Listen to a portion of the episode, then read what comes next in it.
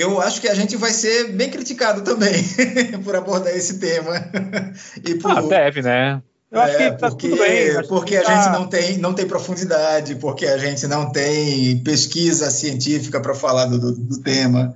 É, ah, mas a gente está preparado para levar pedrada também, porque eu acho que esse é um dos propósitos de debater sobre isso. Se a gente não discutir, a gente não avança. Alto Nível, o seu debate de qualidade. Fala pessoal, esse aqui é o Alto Nível, começando mais uma vez comigo, Márcio Padrão e meu companheiro de longa estada nesse podcast, Augusto Pereira. Fale aí. Essa longa estrada da vida. Olá, olá, boa noite. Augusto Pereira Bom dia também, boa tarde. Vez. É, boa noite porque a gente está gravando à noite, mas é, é internet, né? Não vamos cair nessa cilada. E a gente tem hoje nosso convidado, Arthur Farias, professor de administração, e ele é um cara interessado no tema de hoje, que é masculinidade. E a gente tem um tema que gerador desse, dessa discussão de hoje, que daqui a pouco a gente vai falar. Boa noite, Arthur. Boa, no... boa noite, Márcio. Boa noite, Augusto. Boa, boa noite, noite. É, é, é, errando de novo, dizendo boa noite. Bom dia, né? bom dia, tem que falar bom dia, porque o dia, vamos estender o dia com 24 horas, né? Então... Boa singularidade. Exato. Obrigado aí pelo você dar o convite. Eu que agradeço o convite, acho um tema super interessante e importante, né? Então, é, e que vamos... tema é?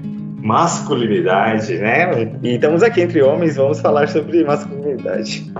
É quase um clube da luta isso aqui.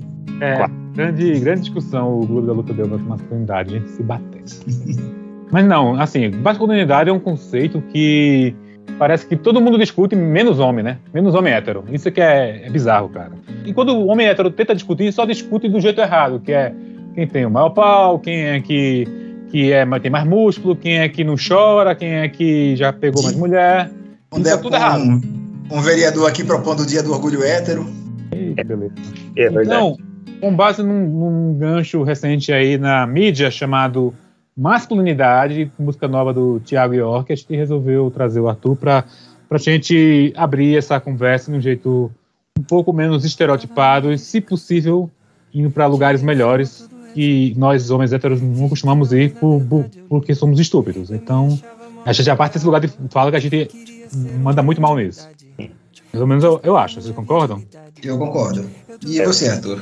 Então, a gente precisa trabalhar, praticar mais isso, né? De ter essas conversas, assumir vulnerabilidade, não ter medo de se expor, né? E tá compartilhando aí um pouco do, das nossas vivências pessoais, né? Como Augusto tinha proposto, a gente vai analisar um pouco da letra da música de Thiago York, né? Masculinidade, para poder ver o que essa música tá, tá trazendo tanta discussão, se o Thiago toca nas feridas certas e assim vai. Quer começar aí, Augusto? Quero, eu quero falar um pouquinho de, de Thiago York, né? Que é uma das, uma das estrelas do, do que se chama de nova MPB e é com, alguns fazem, alguns torcem a cara para ele, mas eu acho um artista interessante relevante e é, tão relevante que, sim, Milton Nascimento viu o cara e disse: vem aqui gravar comigo.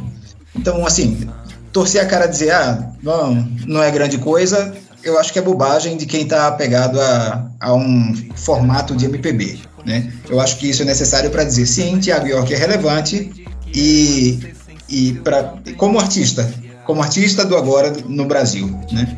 Ah, e há um tempo atrás, ele tem uma coisa de fazer, de ficar de não ficar em evidência o tempo todo. Ele lança coisas e se retrai. E a música começa falando nisso, né? Primeiro, o primeiro verso é: Eu tava numa de ficar sumido, dinheiro, fama, tudo resolvido.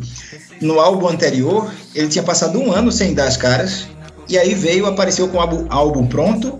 Não só álbum, mas todos os clipes do, do todas as faixas do, da, do álbum feita, feitos clipes, né? Uhum. E é uma coisa ousada, né? Tipo, tanto a reclusão, a reclusão quanto não ficar é no, no clickbait lançando uma música por vez. É, o que eu li a respeito é que ele. Eu não, eu não, eu não confesso que eu, eu sabia quem era de nome, mas eu não acompanhava a carreira, não, nem ouvia as músicas direito. Eu sabia o quê? E ele começou, ele virou uma revelação 6, 7 anos. Com umas músicas fofas que foram aparecer em trilha de novela rapidinho. E, aí hoje, pesquisando sobre o assunto, li que ele realmente dava essas sumidas entre um disco e outro. Meio que pra ser um. Assim, sabe aquele artista que se retrai para poder né, repensar a carreira e os rumos artísticos? Parece que ele faz isso, né? Então, então ele é, voltou agora de um jeito mais, mais radical em termos de proposta estética, pelo que eu entendi, né? Ele parece que com essa música rompe cada vez mais com essa fórmula de folk pop que ele fazia antes para novela e, e, faz um som conceitual mesmo, né? Em, em alto em conforto e autobiográfico. Você percebe isso também, Arthur? Que ele tem uma coisa de, de querer discutir a sociedade no, do momento? Então, eu não sou também, assim como o Augusto, eu não, não acompanho muito a carreira do Thiago York. Eu conheço algumas músicas, principalmente aquelas mais populares deles, né? E, e eu, e eu senti que essa, o lançamento dessa nova música foi realmente, assim, bem diferente do padrão que ele vinha seguindo antes, né? E para mim foi uma surpresa bem agradável, porque eu achei ela com, com mais profundidade.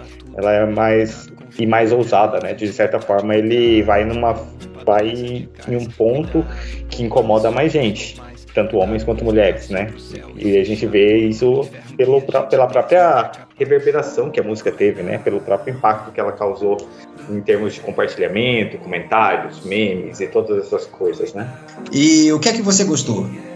Eu gosto porque essa música ela traz muito da, do que a gente chama, ao menos na, nas discussões que existem sobre masculinidade, a gente chama da, da caixa do homem, né? É uma caixinha preta, uma, a gente costuma falar, fazer essa metáfora com as caixas de aviões. A caixa preta do homem seria esse local onde as coisas ficam guardadas em segredo, aquilo que a gente não costuma conversar. Como você disse no começo desse podcast, você falou sobre as conversas que nós costumamos ter. Cerveja, mulheres, o tamanho do meu pau e, eu, e as coisas que a gente fala que são coisas muito superficiais, sabe? Mas a gente não fala sobre as nossas dores, sobre a nossa impotência, sobre os nossos medos, as nossas ansiedades, as nossas fraquezas, aquilo que nos incomoda. A carga também, né? A nossa isso sobre nada sobre nada daquilo que afeta a gente nós não conversamos. E é muito interessante que se você é, começar a investigar um pouco mais como por exemplo tem um livro de uma pesquisadora chamado René Brown que ela escreve ela faz pesquisa sobre o tema vulnerabilidade. E no livro que ela escreveu que compila boa parte das pesquisas científicas dela ela fala sobre a diferença entre homens e mulheres e a diferença de como da percepção de vulnerabilidade do homem e, e o que que o homem sente vergonha, né? Então, a, quando ela faz essa análise, você vai ver o quê? Que, qual é a vergonha masculina? É a vergonha de não ser, de ser um fracasso no trabalho, nas finanças, na cama, de não ser o suficiente, de sabe, de ser, de ser sentimentalmente é, demonstrar emoções, né? Então a gente vê toda uma construção cultural ao redor disso. É uma vergonha, no geral, é uma vergonha de falhar, né? Sim, uma, é essa questão do, de ser sempre infalível, né? É o que mostra todos os filmes de ação hollywoodianos, Superman, Batman, ou qualquer super-herói, ou qualquer filme que mostra um cara que é normalmente frio, durão e imbrochável, né? O cara que nem olha para a explosão, sai andando de costas para a explosão. Exatamente. uhum. Então, eu acho que ele vem e ele fala sobre isso. Olha só, existe isso. E aí o que a gente vê quando começamos a analisar, por exemplo, dados, é, inclusive dados referentes à saúde masculina, a gente vai ter uma série de, de questões desse tipo. Perceber, por exemplo, o nível de, de ansiedade, depressão, o grau, o, a, a taxa de suicídio entre homens, o abandono das faculdades, toda uma dor que ela não é exposta. Não é exposta porque os homens não falam sobre isso. Porque eles são ensinados, eles aprendem culturalmente a não falarem sobre isso, porque é errado mostrar essa fragilidade ou essa dor. Entende? Então dá para, assim, você falando assim, me, me veio uma ideia, uma percepção de que boa parte da ansiedade masculina vem desse medo de falhar, né? Toda toda essa questão gira em torno desse, desse falo ereto que nunca, nunca cai, né? E esse falo está em todas as áreas da vida, desde as finanças, no relacionamento, no trabalho, na saúde, tanto que os homens não. aquela questão de não ir ao médico, não cuidar da própria saúde. Afinal, a minha saúde é, é de ferro, eu não preciso ir ao médico, sabe? Autocuidado. É, e tem uma postura declarada de ah, é melhor não ir para não descobrir alguma coisa. Exato. Então, é gira em torno dessas questões. E aí ele vem e fala, e, fala, e traz essa, essa visão sobre algumas, algumas dessas questões que são muito importantes, sabe? Isso não é tudo, isso é um, é um lado. Existem mais coisas. É, ele Posso... abre a música, inclusive, falando muito disso, né? Dessa, dessa, dessa aura do, do macho indestrutível. Fala assim, eu me achava mó legal. E assim, ele bota muito no, no lugar dele, né? Do eu tô em ascensão, que é sucesso, tava com dinheiro fama, assim, dinheiro não sei quanto, mas enfim, porque era meu indie. Mas ele fala, queria ser unanimidade, eu quis provar minha virilidade, eu duvidei da minha validade na insanidade virtual. Aí ele traz essa coisa que ele sempre fala nas outras músicas dele sobre seu, a sua identidade nas redes sociais, né? Eu cuido para não ser muito sensível, homem não chora, homem isso e aquilo. Aprendi a ser indestrutível. Eu não sou real.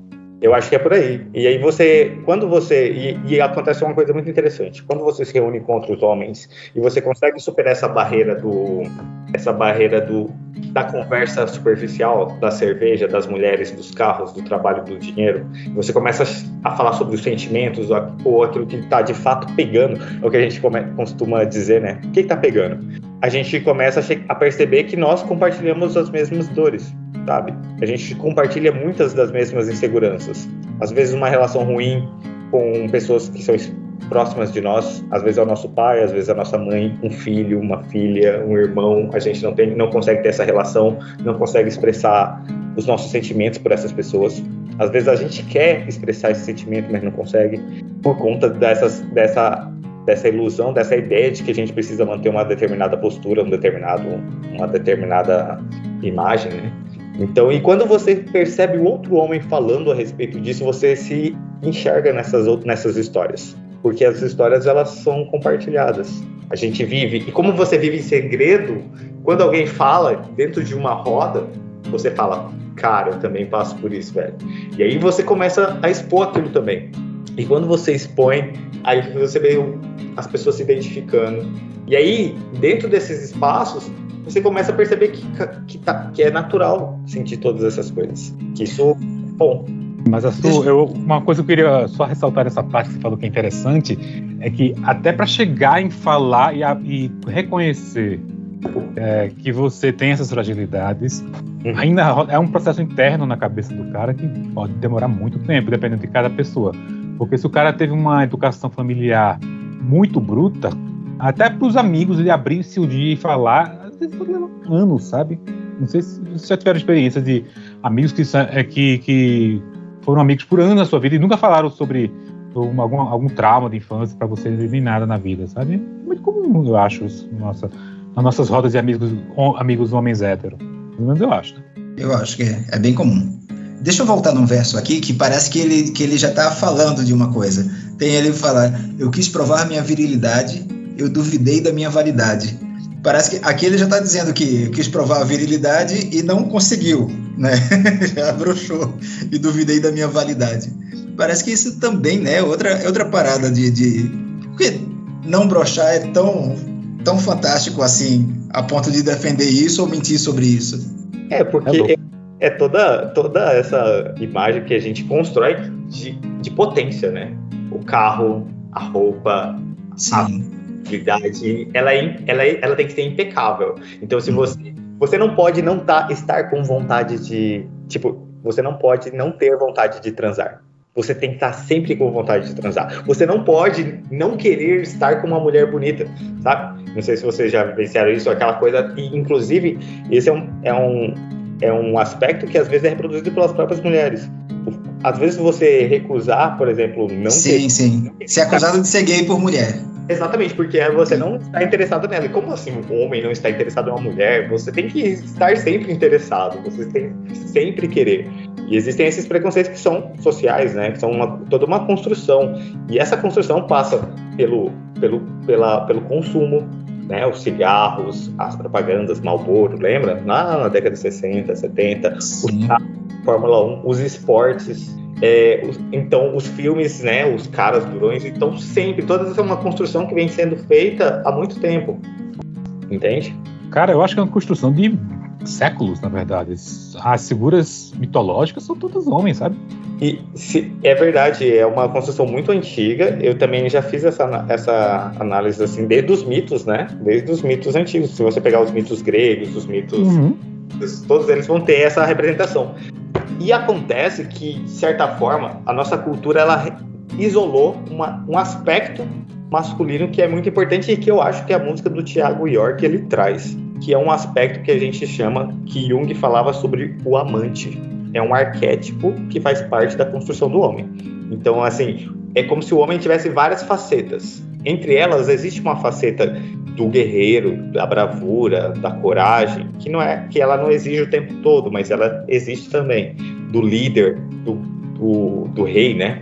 é, do mago, daquele que desenvolve, que, que pesquisa, que estuda. Mas existe uma, um arquétipo entre esses arquétipos que são abordados que se chama o amante, que é aquele que é amoroso, é aquele que cuida, é aquele que protege, é aquele que consegue exprimir, expressar os sentimentos. E esse arquétipo ele foi bastante marginalizado dentro da nossa cultura. Uhum. E aí nós temos o quê? um aspecto que talvez esteja acontecendo agora, que é o contrário. Nós estamos, em alguns aspectos, demonizando ou criando um determinado receio, um preconceito com os arquétipos, esses arquétipos mais agressivos, de uma energia agressiva do homem, que, por exemplo, o guerreiro, e ressaltando o arquétipo do amante. E aí, só que o equilíbrio não vem de um arquétipo ou outro, ele vem do, de uma harmonia de um, entre esses, esses diferentes aspectos que fazem parte da psique de um homem. E por que você acha que está acontecendo isso agora? Então, isso tem acontecido, acho que em boa parte é, existe uma influência do movimento feminista que faz com que a gente repense isso, isso é muito positivo. Eu acredito que vários movimentos masculinos, eles surgiram a partir de um, de um estímulo do movimento feminista. De uma provocação, né?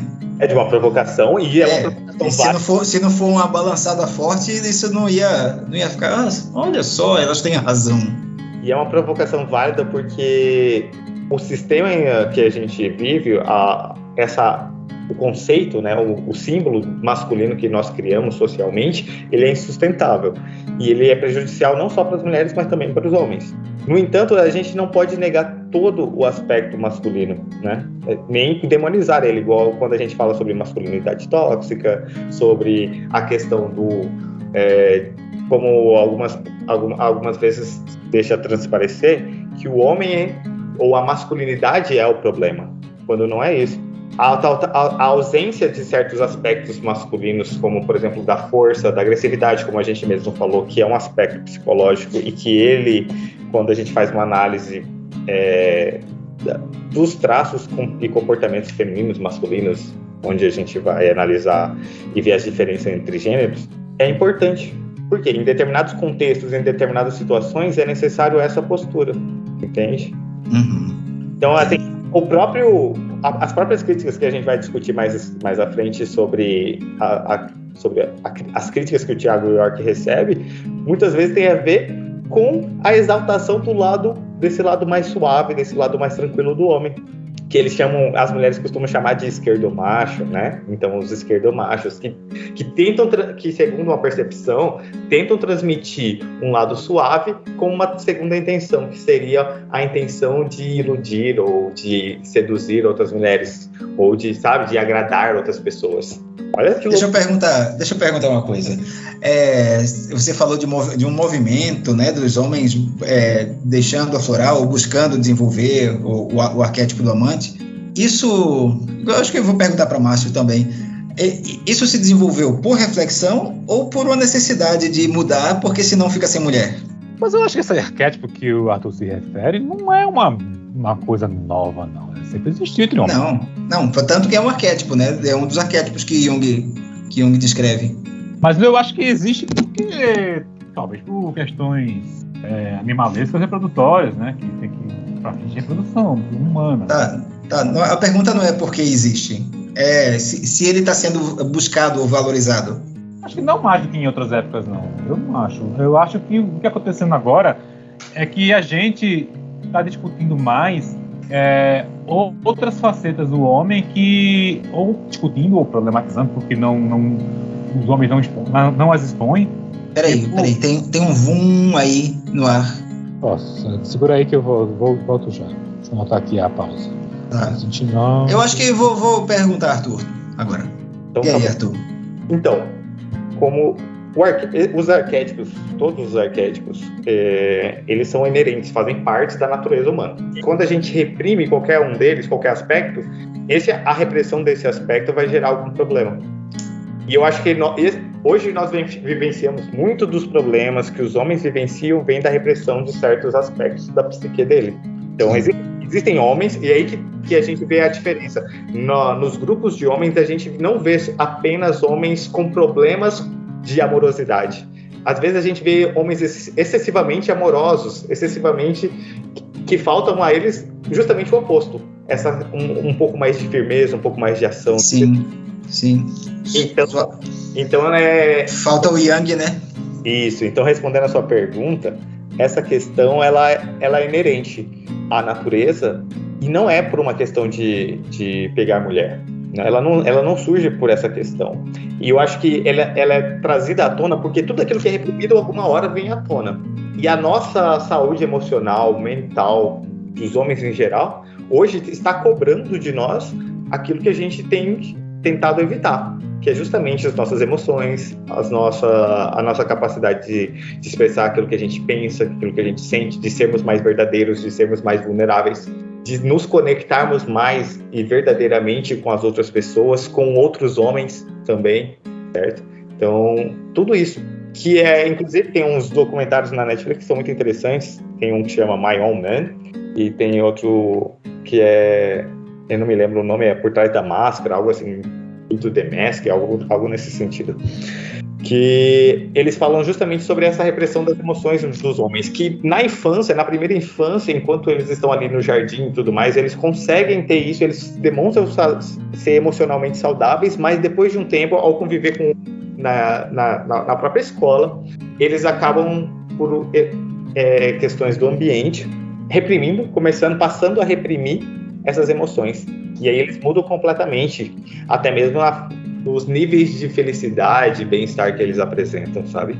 É, eu, eu vou discordar um pouquinho sobre, não, sobre a, as respostas, porque eu, eu percebo que acontece, às vezes, alguém se, se controla, é, homens se controlam, controlam a opinião ou se seguram para não expressar é, é, um padrão masculino, um padrão de machismo, porque não vai pegar bem. Então, eu acho que as duas coisas existem. Existem, existe a, o potencial do, da, desse lado mais sensível, que, que, que, precisa aflorar e precisa estar em equilíbrio. Uma, um, digamos, o espírito da época não permite mais expressar alguns, algumas opiniões ou alguns, alguns comportamentos com naturalidade. Então, eu vejo que as pessoas ainda não assimilaram a reflexão, mas pensam, não vai pegar bem. E aí contém o, o comportamento, a opinião. E eu acho que é uma coisa válida. Porque, de certa forma, se o, o hábito se torna comum, se se torna, é, se se torna tão aceitável falar algumas coisas, isso incentiva a se cultivar esse hábito. E quando não pega bem, você cria espaço para outras para outras visões, para outros comportamentos. Perfeito, eu também concordo com você. Eu acho que tem aquela. Isso se relaciona bastante com aquela até aquela ideia de Foucault, sabe? A questão das épocas, né? Da mudança, da cultura, do, daquilo que é permitido e não é permitido, né? Das verdades que se alteram ao longo do tempo. E também dessa coisa da, do vigiar, né? Sim. Essa nova mentalidade que vigia e que pune, né? Se você Sim. Ela. É, entretanto, eu acho que o, aquele homem que o homem que ele ele apenas simula isso, né? Simula essa essa sensibilidade. Ele tá ele tá perdendo a oportunidade de, de desenvolver essa parte dele, de encontrar essa essa tranquilidade, esse bem-estar, sabe? É, ele não encontrou, ele não chegou no seu momento ainda, né? Se as coisas não fizeram sentido para ele, não chegou o momento dele. Mas quando ele é, segura a sua a sua opinião ou a sua, sei lá, o seu, o seu machismo, esse comportamento, essa coerção social, né, dá espaço para outros se, se, manifestarem também, né? O que você está querendo que... dizer é que está rolando uma grande crise de identidade do machismo Sim. cultural que a gente vive, é isso? Sim, eu acho que é um momento em que o não pega bem falar disso é, é segura um pouco, quer dizer, para uma parte, né? Eu acho que para uma, uma parte da sociedade que percebe isso. Tem outros que acham que precisa que essa reflexão sobre o machismo precisa ser silenciada, porque homem sempre foi homem e isso e o, como é que pode Superman beijar um outro cara? Isso não é mais ser homem? É, isso né? não sempre existir, né? Essas, essas os conservadores, né? É, essa disputa de força entre conservadores e progressistas, porque é isso. O conservador vai querer sempre manter, e por coincidência, quanto conservador que é homem, né? Assim, a mulher conservadora é uma minoria hoje em dia, até hoje. Não é por acaso, porque os conservadores querem que as coisas fiquem como estão, porque eles querem que os homens continuem mandando em tudo. É conveniente. Essa relação é muito interessante, né? Que isso a gente, leva a gente para aquela conversa sobre o patriarcado, né? E a ideia do patriarcado, você sabe, vocês, não sei se vocês conhecem, mas o patriarcado, ela, se vocês sabem que figura, qual é a figura do patriarca? Essa? Imagino que seja o cara que mantém a família, né? Que é o cara que traz o sustento da família inteira, não é isso? Esse é Abraão. Exato, mas o, o patriarca tem uma característica muito interessante que normalmente acontecia nesses ambientes, que é dentro de uma família onde existia o patriarca, onde era ele que centralizava todo o poder da, daquele núcleo, ele geralmente era o único, era a única pessoa que, que possuía barba naquele lugar. Os filhos, por exemplo, não, não poderiam cultivar uma barba, porque isso seria um sinal de, de maturidade, ou de masculinidade, ou de força, que ofenderia o poder do patriarca. Então, o patriarca. Qual, qual o contexto local disso aí? Da família. O, por exemplo, tem um pai que é. Não, mas que região, que região do mundo? Essa região. Essa é a estrutura básica lá do, do patriarcado, onde fala assim: como é que era as estruturas. Você, o pai tem a barba, mas o filho não pode usar a barba. Ele tá falando uma coisa meio bíblica, né? Meio Ele tá falando geograficamente, né, Augusto? É. Mas, é, segundo a Wikipedia, nossa grande certo. mãe dos burros, é, vem do grego, a regra do pai. Um sistema grego, né? Sim. Arquia, governo, né? Gestão, algo assim. Sim, entendi. Sim, que vai gerar em torno desse. E a, a ideia também é que o patriarca não, não permite que as, os outros poderes se desenvolvam, que tenham, um, por exemplo, um poder feminino, né? Ou um poder dos outros, porque ele quer controlar e manter aquele poder dentro para ele. Então ele tolhe o outro poder. Ele não vai permitir que o outro cresça. é uma mangueira, né? É uma mangueira, nada nasce embaixo. É uma monarquia de homem, né? Uma monarquia familiar. Exato, mas e aí o ponto é que ela também bloqueia ela, outros homens também. Sim, ela, não. É, é, tem que ser o homem mais velho, o, o que já atingiu aquela posição única, e os outros têm que entrar na fila, né? Digamos. Exato. E aqui até fala da psicologia junguiana e que o patriarcado pode ser visto como uma expressão de uma forma atrofiada e imatura de masculinidade. Exato. Portanto, como um ataque à masculinidade e sua plenitude. Exato, porque nesse caso, como ele não permite que os outros, os outros homens precisam continuar sendo imaturos. E o que a gente vê hoje na nossa sociedade, homens de 35, 40, 50 anos, que na verdade ainda são adolescentes, ou que se comportam como adolescentes, ou que, que precisam expressar o seu poder de formas é, através de, de coisas, de objetos, de, de controle de outras mulheres, de controle de outras pessoas, porque o patriarca ele demonstra o seu poder pelo controle que ele tem sobre os outros, não é um poder que emana dele próprio. Ele é, é muito similar com o bullying. O bullying, ele, né? Ele não é patriarca sozinho, né? Exato. O bullying ele tem aquela questão de diminuir a outra pessoa para que você continue grande. Então, para que você seja grande, você diminui o outro. É muito similar com o que o patriarca faz. O patriarca mantém as outras pessoas pequenas para que ele continue grande, para que o poder dele se destaque dos outros. E isso, quando ele, o, o Márcio fala a respeito dessa, desse aspecto junguiano, é que esse aspecto, né, ele vai impedir o crescimento das outras pessoas ao redor que, que permanecem imaturas, que permanecem independentes dele, que o, que o patriarca tenta fazer. E é por isso que a gente fala que o patriarcado, nesse sentido, ele também é prejudicial para os homens. É, tem até um trecho da música aqui que fala sobre isso. Meu pai foi minha referência de homem forte, trabalhador, generoso, decidido, mas ele sempre teve dificuldade de falar, o que é curioso, né? Porque ele achou, o Tiago achou aí no passado familiar dele que homens fortes têm por trás da, dessa fortaleza. É, muitos deles, meu pai, por exemplo, era assim também. É, era o cara que não falava assim de si, né? Não falava do, do que sente. É o cara que, quando o Gordo tá com raiva de algo, ele explode, sabe, com, com filha mas ele não explica o que é que está afetando ele no íntimo, ele não conversa com a família, nem faz terapia. Terapia, homem fazendo terapia, por exemplo, parece coisa, é coisa de fresco, né? Porque, por exemplo, ele fala assim, é, Tiago também, cuida, meu irmão, do teu emocional, cuida do que é real, porque acho que ele está sentindo terapia também, uma parte da letra, tá? Terapia, não, é, não, não lembro, fala aqui ansiedade e tal, fala de pornografia também que vicia, Aí e também ele vai passando por esses problemas que você, por não resolver isso na, na conversa e na, na análise, vai, vai se manifestando de outras formas, como uma coisa do vício em pornografia que ele fala, né? Ó, o pai do meu pai também não soube se expressar, por esses homens é preciso chorar. É louco isso, né? Ele, ele, ele cria uma música que eu achei muito bacana, essas fotografias, situações em que a gente percebe quando no, nós homens temos algo errado e a gente não admite, sabe? Não fala, não, não, não, não analisa aquilo na hora.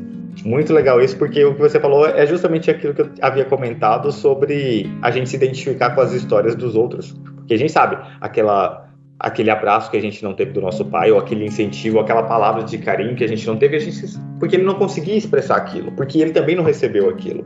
Então é toda uma, uma herança que vai sendo passada e que a gente vai herdando.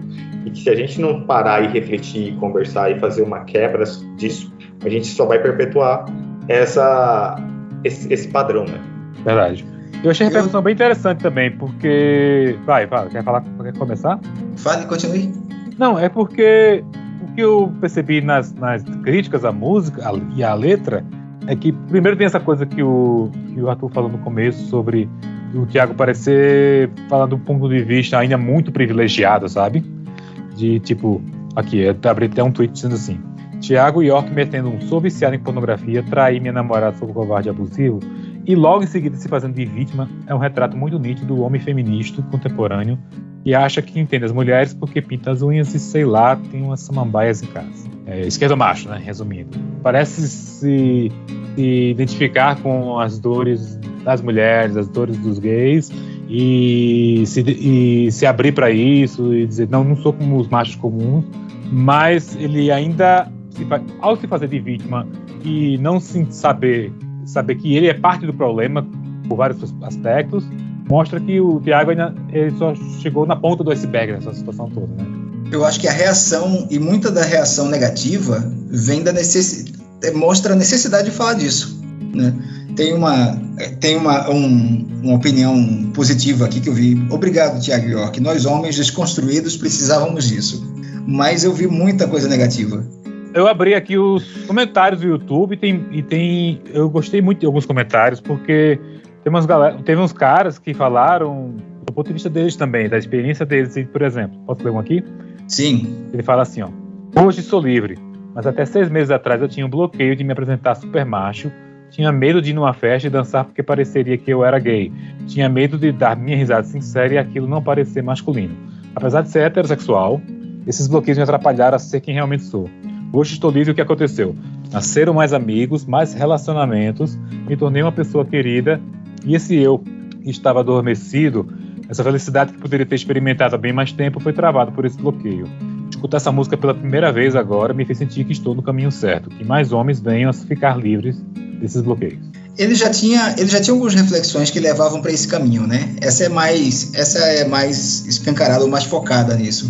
Tem um comentário legal aqui que eu disse: e se eu falar que eu honestamente achei legal a mensagem da música de Thiago York e que se fosse em inglês todo mundo teria pagado pau? Faz sentido, né? Hum, não sei, é talvez.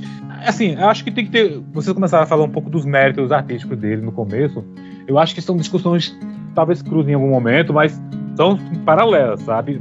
Você pode perfeitamente não gostar da música do cara, ou é, desprezar o que ele fazia antes, ou, ou, até então, mas reconhecer o mérito da, de que a letra traz algumas discussões interessantes, bacanas, pelo menos eu, eu achei. Também tem uma mulher aqui dizendo aqui, ó, sensível, autocrítico, realista, parabéns pela reflexão, texto de regência. Espero que nós, tanto homens quanto mulheres, possamos parar para repensar sobre essas palavras. Que a superficialidade e a fachada nunca se sobressaem diante do que realmente importa. Vou ler outro comentário aqui. O Sim. grande problema é que Tiago York empoderou o mansplaining com essa música. Não, não, não, não é mansplaining se, se Tiago York está falando do, da própria masculinidade. É, o que eu vi, a melhor crítica que eu vi, eu vou, vou ler logo, sabe? É de uma menina chamada Yasmin, Twitter, ela é escritora, parece feminista. Ela discorreu numa thread sobre várias questões aí do ponto de vista feminismo, feminismo mesmo da coisa, porque ela fala assim... Feminista, né? Feminista. Ela fala assim, homens, assim como outras classes opressoras, passam pelo processo de dissociação identitária da sua própria posição no sistema que dominam. Assim como brancos raramente se percebem como racistas, homens buscam assumir o papel de vítima em um sistema sustentado por eles próprios. Acho que essa foi a maior crítica da, da música, sabe? Porque ó, isso não significa que homens não sofram de micro consequências da modulação patriarcal. É, contudo, seus desejos basicamente residem em uma masturbação egoísta, na qual se põem como vitimados por um sistema que supostamente não beneficia ninguém. E desse modo, ao invés de se voltarem às consequências principais desse sistema e às suas principais vítimas, né, as mulheres, os gays, os homens buscam tomar o sistema patriarcal mais confortável para eles, buscam erradicar as consequências negativas do patriarcado que recaem sobre si. Onde estão os homens a discutir a divisão sexual do trabalho e a questioná-la em suas vidas? Onde estão os homens cortando alianças com agressores de mulheres? Onde estão os homens abdicando de usufruir da exploração de suas mães, namoradas, etc. Eu acho que o Tiago menciona um pouco esses, esses assuntos em passando, mas é assim, do resto, um outro verso, né? Ele diz aqui, por exemplo, eu fui covarde, eu fui abusivo, me vi traindo por ter te traído. Cadê? Ele também fala ele fala muito pouco, assim, do, do, ponto de vista de como o homem ferra com a vida de mulher sempre, sabe? E, assim, eu acho que tem a, eu acho que é importante a discussão que ele traz de si, do homem se entender como um, um masculino sem, como dizia Pepe Gomes, né? Ser um homem feminino, não fere o meu lado masculino, algo do tipo.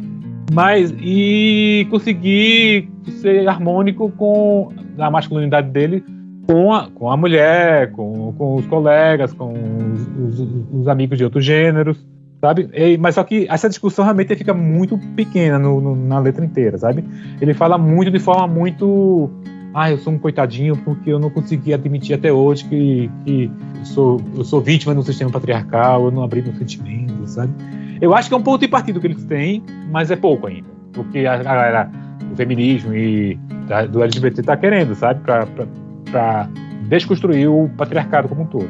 Eu, eu, eu acho que eu vou numa direção diferente, porque eu não acredito que o, o, objetivo dessa música seja desconstruir um patriarcado. Ou, e eu acho que é um pouco egocêntrico isso, quando, por exemplo, uma, uma mulher ou, ou olha para essa música e pensa assim: mas você não está falando de nós mulheres nesse momento. É, não, essa é uma música sobre do como eu estou me sentindo.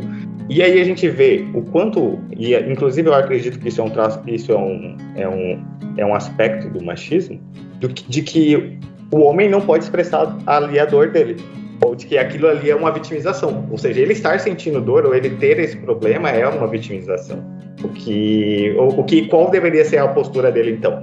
Essa música teria sido melhor se ela fosse se ela não falasse, se, ela, se ele não tivesse, se ele não sentisse dor? Não, sabe o que é, Arthur? Eu acho que é, é um tema muito amplo, sabe? E aí, o que acontece? É, quando ela fala em racismo, a menina lá em tanto o racismo como o machismo são problemas é, estruturais, tanto século, de tanto tempo, que para resolver essa, essas porra, não pode ser só o homem, não pode ser só o, o homofóbico, sabe? É, tem que ser um problema de todo mundo.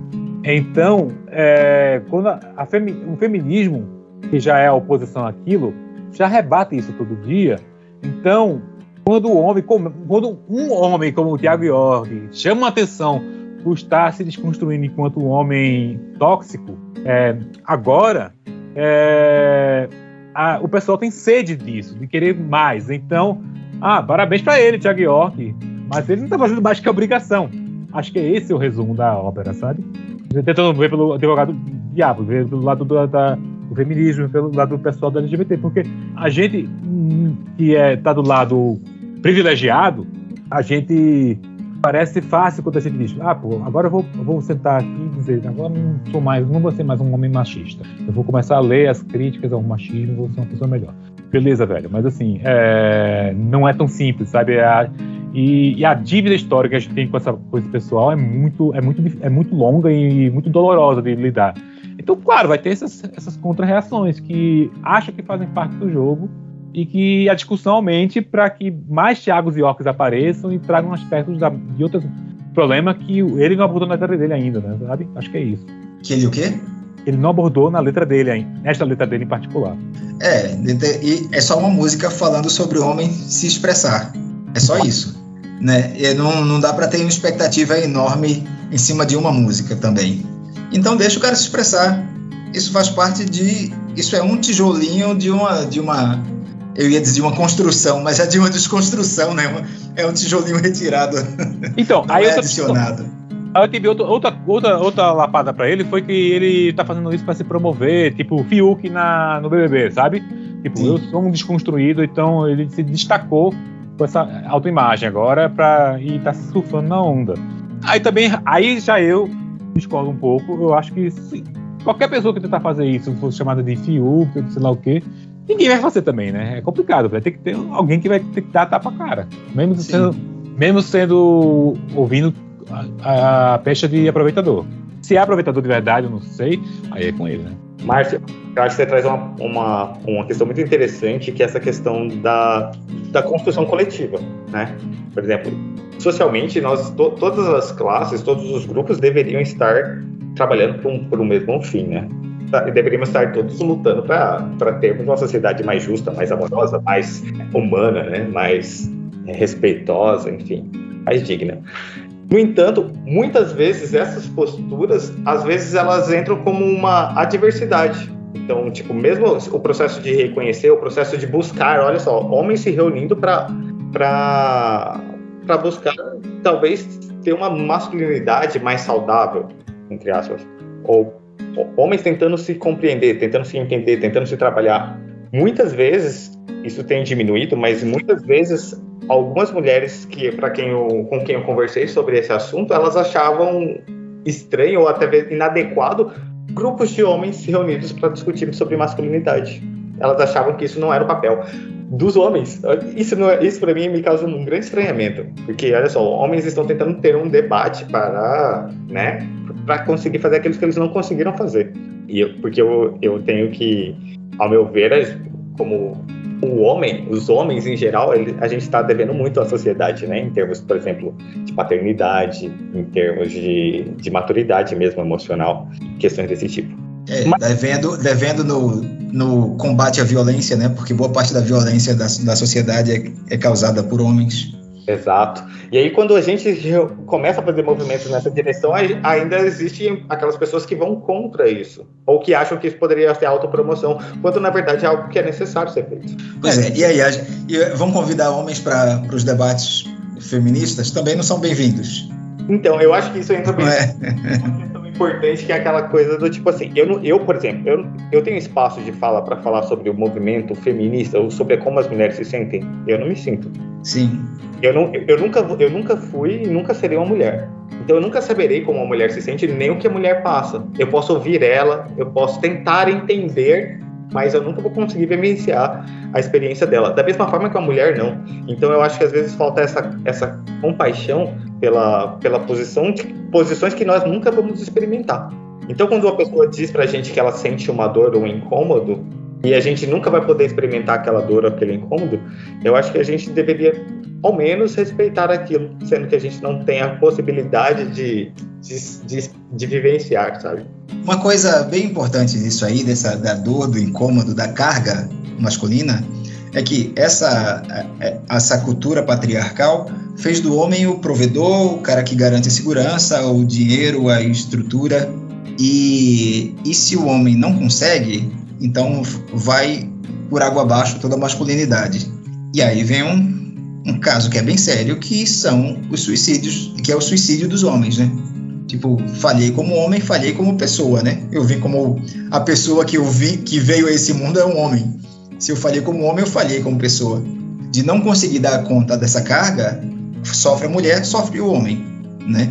Sofre a mulher por ser vítima de violência e às vezes sofre o homem por ter uma depressão, por, por é, se mutilar, se causar danos à própria vida, por não dar conta. Bom, se a gente ficar na, ainda no terreno da psicanálise de Bazinho, eu acho que o ponto de partida do Tiago York realmente foi o, a, o, a questão do. Acho que é do id, né? Do, do Freud, né? Que é os sentimentos mais íntimos, assim, é mais de dentro. Ele resolveu de dentro as coisas dele, essa música. Ele não olhou muito, olhou pouco para fora, assim. E, e como as, um homem problemático pode causar dor para outras pessoas, né? Ele só citou exemplos rápidos ali, tipo ou até também da, do machismo estrutural, tipo, ah, me chamava de bicha, isso não, isso lá é xingamento, ou também essa coisa de ser abusivo e tudo mais. Mas ele fala, tipo, muito em questão de assombro, de medo, de esses homens não choravam, ele tá querendo ver, ele tá querendo resolver os demônios interiores dos homens primeiro. Sei lá, eu, eu, eu, acho, eu achei bacana, eu achei muito válido o que ele fez aqui. Agora, tem um comentário de Twitter muito engraçado aqui, e o cara diz assim: é, na verdade é um vídeo, né? Ele fala assim: esse vídeo contribui mais com o debate sobre masculinidade que a música do Thiago York. Aí é um sujeito que fala assim: eu vou para casa porque minha mulher me mandou embora e mandou voltar logo. Aí ele tá bom, amor, volto logo. Você quer alguma coisa da rua? Vou trazer tudo. Se você quiser, tem o meu horário, eu vou para casa. eu tô falando enquanto eu estou aqui falando com vocês. É um cara que fala bem humilde do ponto de vista do homem que é hétero casado com uma mulher, mas ele fala que é muito a brother da, da mulher e que tudo que ela pede que tá dentro do, do razoável ele faz, sabe? É um vídeo bem curtinho, mas é bem curioso. Depois eu posto no Twitter da gente. É tipo, tá é um cara que conseguiu entender o papel dele na, na família e a, ser masculino sem ser é, o potente, o, o patriarcal, o cara que precisa mandar mais do que os outros, é isso. Tem um, tá meio abafado o teu som, Márcio. Talvez seja necessário falar mais alto o tempo todo. Mas essa parte vocês ouviram? Ouvi, mas é que fica, às vezes fica meio. Tem uma crítica bem, bem escrota que é que eu vi que eu acho que foi a primeira que eu vi. Nossa, Thiago, tá desesperado mesmo para comer buceta, né? Eu vi esse também. que é o clichê básico do, do, do, cara que não pode se abrir, que já vem outros dizer, putz, velho, já, já vem o macho querendo comer mulher, né? É. Não, e aí ele leva pedrada da direita, porque dizem, ah, o cara que querendo ser sensível aí, esse viadinho, e leva pedrada da, vamos dizer, dos conservadores e da, das pessoas mais progressistas, né? Porque dizem, ah, lá vem o feminista querer se pôr no lugar de que, de que não tem de que não tem voz. Inclusive essa esse questionamento, né? Como ele não tem voz para falar sobre ser homem? Ele tem sim. Nós temos também. Apesar disso, minha gente, é, eu acho que a gente vai ser bem criticado também por abordar esse tema. e por, ah, deve, né? Eu acho é, que tá porque, tudo bem. Porque a tá... gente não tem, não tem profundidade, porque a gente não tem pesquisa científica para falar do, do, do tema. É, ah, mas a gente está preparado para levar pedrada também, porque eu acho que esse é um dos propósitos de debater sobre isso. Se a gente não discutir, a gente não avança. É, acho que nossa, nossa amiga Julie do outro, do outro podcast fala isso, que assim como o racismo tem que ser uma luta de todo mundo e, e não dessa galera que tem lugar de fala, machismo também, não é um problema de todos, porque machismo afeta todo mundo, então só vai ser um, só vai ser resolver se o machista dizer, ah meu Deus, agora não sou mais machista, todos os machistas do mundo vão resolver fazer isso, isso não vai acontecer, né? Tem que ter debate, tem que ter, tem que ter atrito, vai ter que ter, né? Vai ter que ter dissidência, vai ter que ter muita coisa. Pois é, e, é, e eu acho que muitos desses comentários que foram feitos, mesmo pelas pessoas progressistas, foram um pouco machistas. Sim. É, porque né, sempre vão pensar que o homem que está fazendo, tentando ser, ser, mais aberto, vai ser o homem que quer pegar a mulher, ou seja, já está partindo pressupostos machistas também. É, tá tudo, tudo estragado? Você sabe que isso me, me faz pensar? Isso, quando eu ouvi algumas críticas a respeito disso, algo que me vem à mente é que as, as falas das pessoas que criticam, as posturas, as diferentes posturas, elas dizem muito mais sobre aquelas pessoas que fazem a crítica do que sobre a própria música. Porque veja bem, para uma pessoa que se identifica com a música e inter, interpreta ela como algo sincero, talvez aquilo reverbere com as próprias dores dela. Mas para outra pessoa, não. Ela fala assim: eu só falaria isso se no lugar dele eu estivesse tentando pegar uma mina. Se eu estivesse querendo comer uma buceta, como o Augusto disse. Ou, sabe. Não fui eu que disse, não. Foi, o, foi um tweet aí. Eu só dei voz ao cara. Então, sobre o, o tweet que o Augusto deu voz. Então, e, o outro, e outra pessoa que diz ali que aquilo é um vitimismo e tudo mais, ou que aquilo é coisa de bichinha, é porque ele se sente daquela forma se ele fizesse aquilo. Então, dentro daquela perspe da percepção, do filtro daquela pessoa, aquilo ressoa daquela forma. Verdade. Então, acho que pode aproveitar já para trazer essa terceira parte da nossa discussão, que é justamente ver do nosso ponto de vista. Beleza. Por exemplo, é, sobre essa questão de se ver masculino, de se ver macho, de se ver, de se ver uma pessoa sem assim, fissuras na sua casca, né? Esse ano foi. Eu nunca me senti tão frágil como homem como nesse ano que eu tive um problema no meu dedo mindinho esquerdo e até agora eu tô tentando resolver. Parece que você perdeu um dedo. perder não, né? Não, não perdi, tá aqui ainda, fiz uma operação. Perdeu tá mobilidade, né? É, perdi muita mobilidade dele, ainda tô fazendo fisioterapia, mas ele, ele é um pouco duro e dormente, e, e só essa situação já me, tem me aterrorizado nas últimas semanas de um jeito muito louco, sabe? E teve também, quando eu perdi emprego e, troquei de emprego esse ano, sabe? Teve a questão pandêmica também. A gente, e, e eu sou uma pessoa que não chora com facilidade. Talvez eu tenha aprendido isso com meu pai, que também não chorava com facilidade. Eu, por exemplo, eu, eu preciso constantemente me repensar como um homem que poderia ser. Eu não sou. Não acho que sou estereótipo machão, sabe? Pegador de mulher nunca fui desse. Mesmo que eu tivesse tentado uma vez, nunca deu certo. Mas eu, eu sempre fui um homem que, que tentei, tentei trabalhar internamente minhas angústias, mas eu guardo muitas delas, muito elas na minha caixa preta, como falou o Arthur, sabe?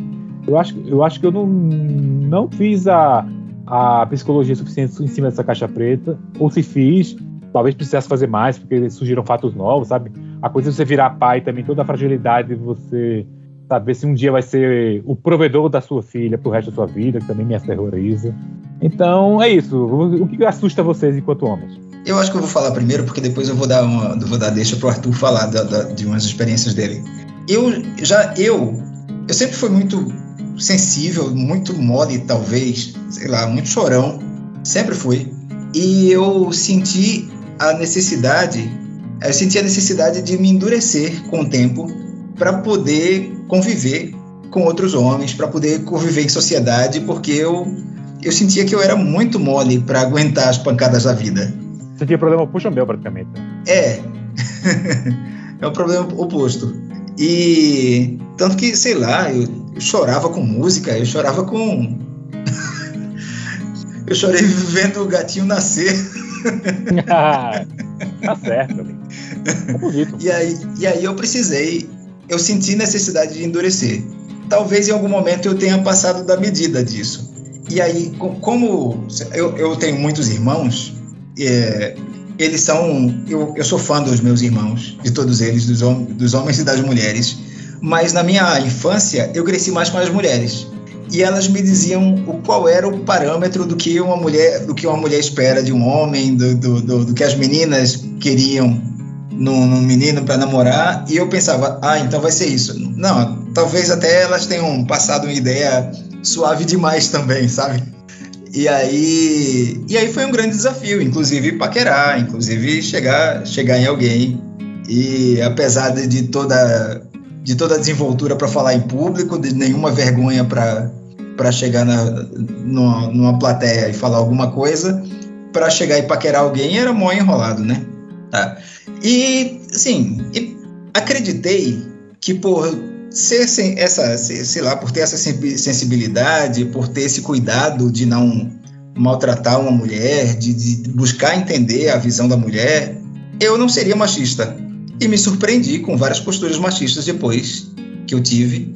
E essa discussão de agora, não de agora de hoje, desse, desse podcast, mas que tem rolado entre meninas e, e as meninas que estão crescendo já feministas, e isso é muito interessante, é, entre meninas e, e, o, e os homens que estão buscando essa reflexão, eu acho muito saudável, eu acho muito pertinente para a gente saber da medida certa de força e suavidade que a gente precisa ter na vida. É, porque na verdade isso aí é o tipo de medida que qualquer pessoa deveria buscar, né? Nem todo mundo precisa ser mole o tempo inteiro, ser Sim. duro demais o tempo inteiro. E independente de gênero, na verdade. Isso mesmo. Arthur, fala um pouco disso, mas também fale por que esse tema é, é caro para você. A gente treina muito a escutativa nas rodas, né? E aí quando um, um companheiro lá ter, termina uma fala e a gente concorda, a gente fala ho. Aí a gente fala assim, ho, Augusto, eu me identifico muito com a sua fala. Porque eu também assim como você, eu era uma criança muito sensível, assim, emotiva, é, carinhosa, é, amistosa, sabe, cuidadosa, sempre muito preocupado com as outras pessoas, muito agradável, né, busca de agradar as outras pessoas. E, e, por conta disso, isso me causou muito sofrimento, porque eu apanhei na escola, fui rejeitado por muitas garotas, também tive essa. Foi chamado de bicha. De bicha, de fracote, de várias coisas. Uhum. E aí, por conta disso, busquei um endurecimento nas artes marciais, é, nas, nas, atividades da vida, né? Na, nas coisas de homens, entre aspas. Enfim, e, e a gente vai. Só, e por conta, eu acho que por conta dessa natureza mais sensível, para mim foi fácil, foi, foi tranquilo de certa forma, mais para frente, recuperar um pouco dessa sensibilidade, né? E tornar mais suave novamente, foi, foi mais fácil. Esse desendurecer tentar achar um equilíbrio entre essas duas coisas que você comenta. Eu achei super, super da hora o que você falou.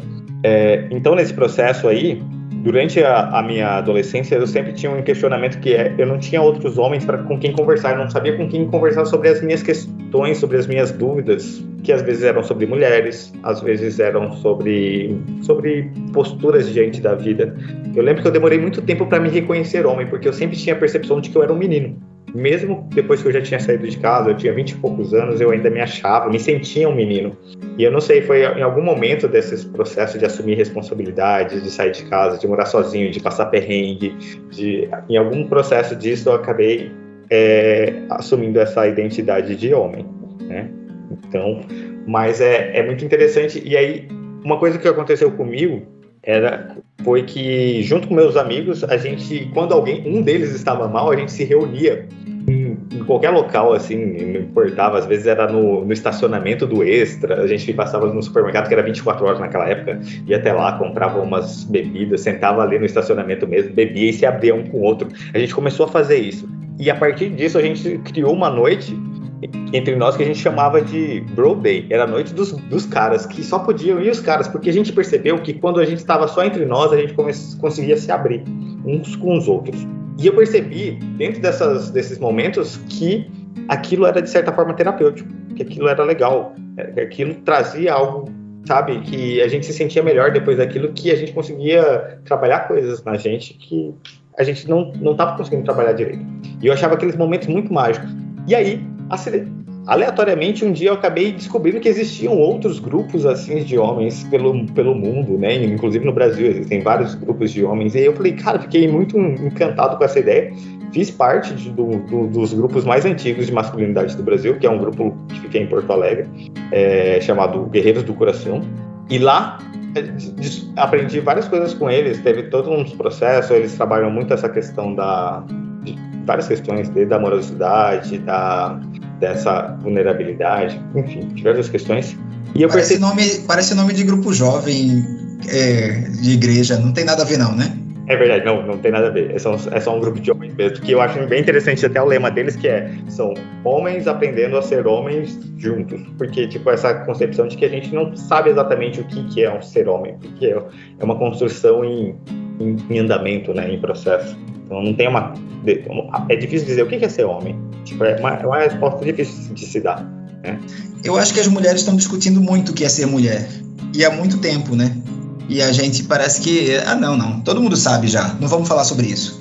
Pois é, as mulheres passam por um processo que é bastante interessante, que é. E, e é diferente dos homens, que é quando as mulheres têm a primeira menstruação, a chamada menarca, né? Então elas têm a primeira menstruação delas, as outras mulheres se aproximam dela para poder ensinar para ela sobre aquele momento que ela está passando.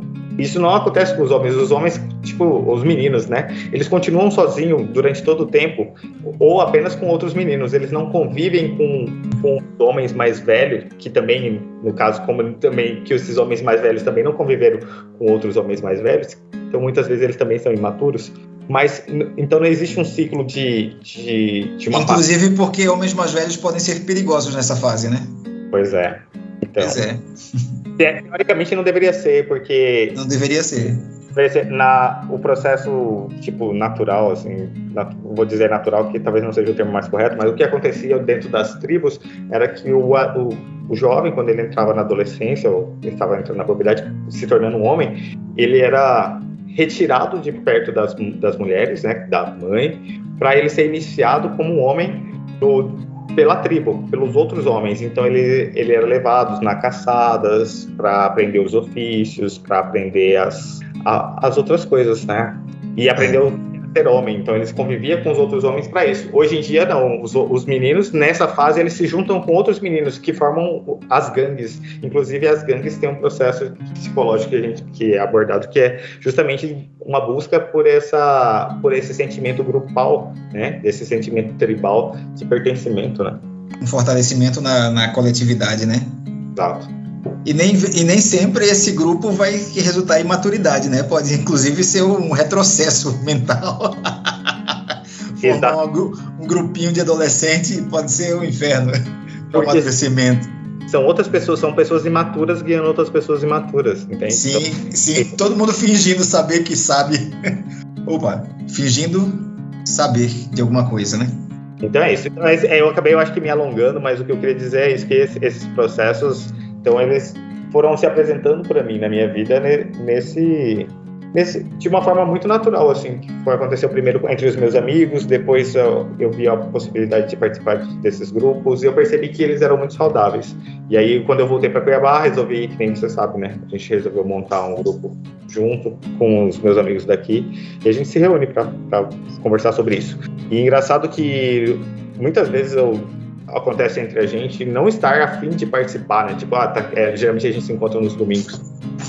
Sentado com preguiça, domingo, né? Domingão, aquela preguiça. E, e por alguma resistência, às vezes interna, você não quer ir. Mas você vai e quando você participa ali, você faz, se abre, faz, faz esse processo né, de estar presente, ser vulnerável, compartilhar. Você acaba se saindo de lá muito melhor do que você entrou, né? Naquele momento. Porque é terapêutico, de certa forma. É, gente, vocês lembram aquela fase da sua vida que você está tentando aprender sobre o que é fazer sexo, como vocês aprenderam essas coisas? Porque, por exemplo, é, a escola não ensina. Seus pais, alguns ensinam, mas é, na época da gente era muito raro. Então, como você aprendia? Vocês lembram disso? Essa era uma das grandes dúvidas.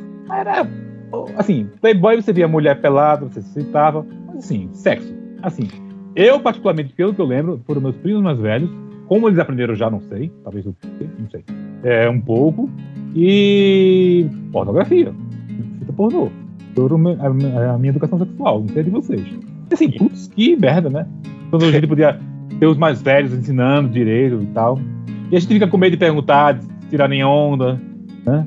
Isso até hoje é assim, mas na, pelo menos na nossa época era, né? Era tipo todo um temor de chegar para as pessoas, para os homens mais velhos, os familiares mais velhos e dizer, que transa, o que é que acontece, como é que pega, como é que faz, não, sabe? Eu tive um primo mais velho que ele me, me, me falava algumas coisas e para mim ele era um modelo assim, apesar de que ele também tinha os problemas dele, né, em, relação a essa, esse lance de masculinidade, mas ele foi de certa forma para mim um, um, um, primeiro professor nesse processo.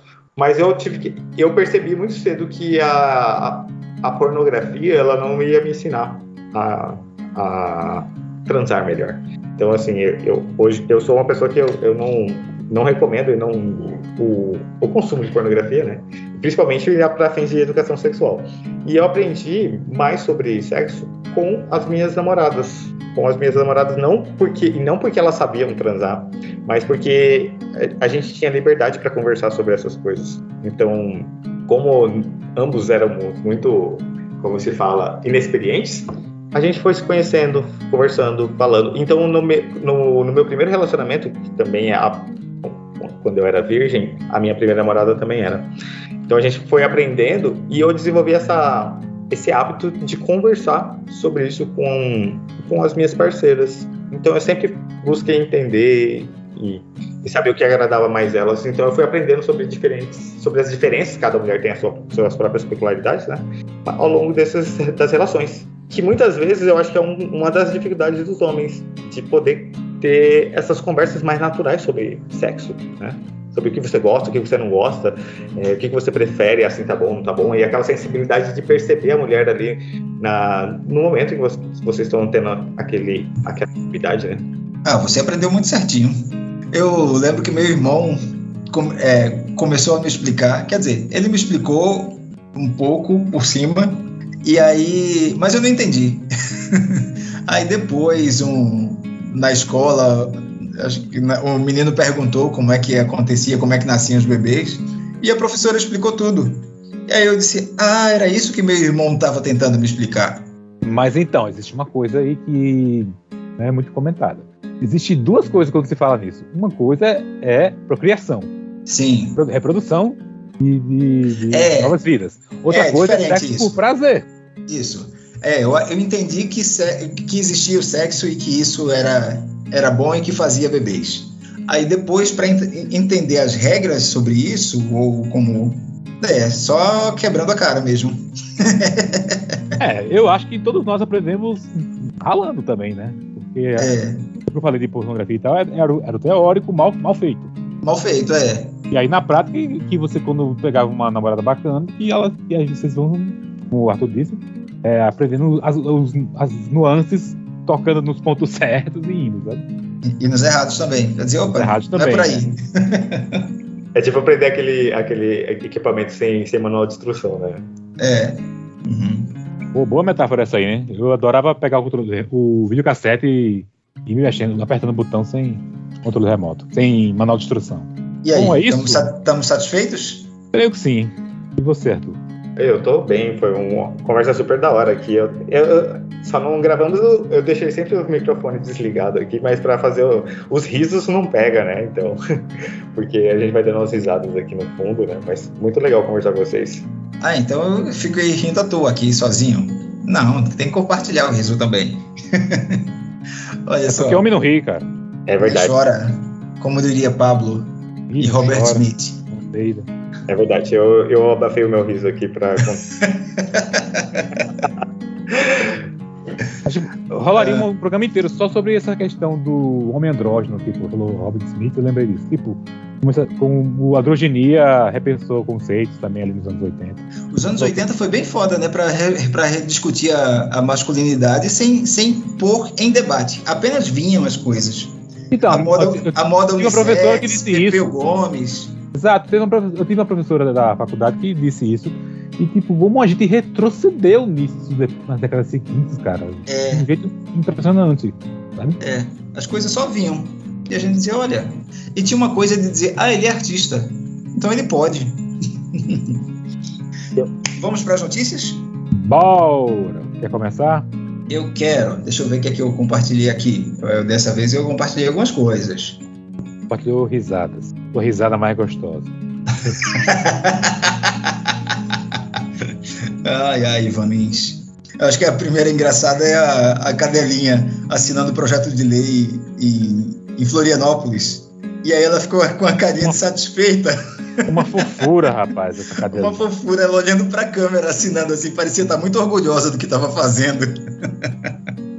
E aí o tweet da, da prefeitura de é Florianópolis, né? Sim. Encerrou de forma magnífica com um grande trocadilho de cachorro, que é por hoje é só pessoal. Eita! Homem nu resgatado dentro de parede de teatro, em Syracuse, no estado de Nova York. Acredita-se que ele tenha ficado preso dentro da parede por dois dias. Meu Deus do céu. E pelado. E nu. E pelado também. Como ele, como ele parou lá? Conta. Cadê? Não estava claro como ele conseguiu acesso ao interior da parede. É, blá blá blá disse que o homem foi visto vagando pelo prédio no início da semana. Os funcionários que ouviram presumiram que ele havia saído. Não sei se ele entrou. Abre aspas, não sei se ele entrou para se aquecer para ir ao banheiro, não sei. Realmente, o cara ficar emparedado numa parede, ele deve ficar bem, bem quentinho, né? Assim, ó, é. um cara do bombeiro disse à mídia que o homem provavelmente se escondeu em um forro e ficou preso depois de cair dentro da parede dos banheiros masculinos do teatro. Será, cara, que deve ter dado uma cavidade assim? Hum, eu acho que ele tava lá para dar aquela conferida, aquela manjada. Pois é, o emparedado dos, do, do Nova York, né? É, tá parafraseando aí os. A, a lenda recifense. Vai, a sua. Ah, o meu destaque é a, é a mulher que, que, como último desejo, pediu para estourar pipoca na cremação. Isso é muito bom. Muito boa essa história. Imagina Não você tem... lá. Nós estamos aqui para velar fulano e lá. É. Pá, pum, pum, pum, pum. Fogo de artifício. E teve mais, e, você viu, né? É, e teve, e teve mais. Ela pediu para jogarem um buquê para saber quem seria o próximo. É, o buquê não era para ser o próximo a casar, mas quem ia morrer. É, o próximo a morrer. O próximo a, a abotoar o paletó. teve gente que saiu do lugar para não nem triscar nesse buquê. É, eles botaram aqui, ninguém pegou, mas um dia se encontramos. Descansa, guerreiro. Nós que, que será que ninguém pegou, hein, esperamos. É, podia ser, né? Uhum. Podia ser uma cena do DVD do, desse filme aí. Nós aqui estamos, nós esperamos. Cara, tem essa DJ Deolane que rendeu uns memes aí. Então ela deu os primeiros passos da sua carreira de DJ e aí fez lá um vídeo vira, que viralizou dela apertando os botõezinhos na, na, na mesa de som. E aí a galera tirou, pegou de onda e botou um monte de trilha sonora por cima. É, mas a minha mão, preferida. Mão no botão e pôs pra foto, né? É. A minha preferida foi quando pegaram, pegaram um remix do Cachorrinho Filho da Puta. Boa. E casou direitinho com o vídeo. Eu vou depois escutar no Twitter, arroba alto nível. Quem não segue, siga lá. O meu destaque agora. Vale.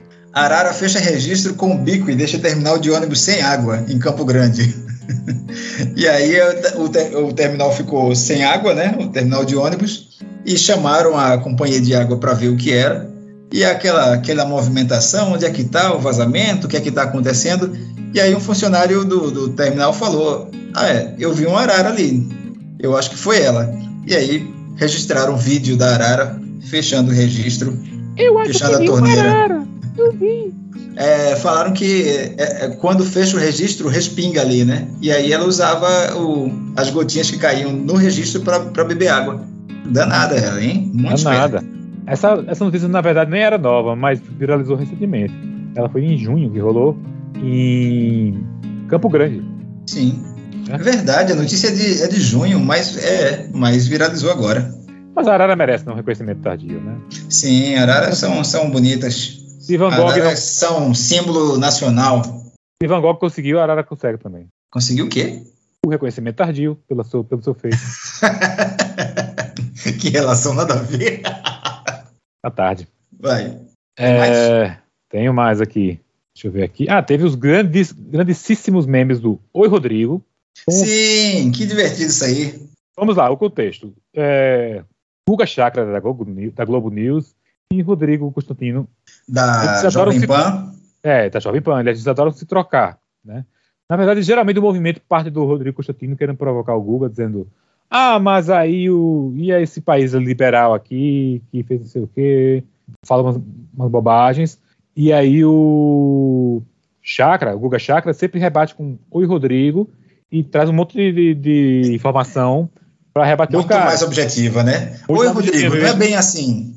Em vez da lacração reaça do, do Constantino. Aí a galera percebeu isso e agora fizeram altos memes do Oi Rodrigo. Geralmente o Rodrigo Constantino fugindo do Guga. Tipo, tem o, o Iluminado com a cara do Rodrigo, Chac, do Rodrigo Constantino no, no, na, no, banheiro, no, banheiro. banheiro. com a faca na mão esperando o Jack Nicholson e o Jack Nicholson era o Guga Chakra dizendo Oi, Rodrigo, pelo buraco da, da machadada. Tem também o Guga Chakra de boneca do Round Six e os Rodrigos fugindo, de verdinho. e por aí vai. Grande meme. Ah, tem o bebê, aquele meme do bebezinho que vai, vai andando assim na sala e dá meia volta, assustado. Oi, Rodrigo, aí ele volta. É isso. Boa, boa.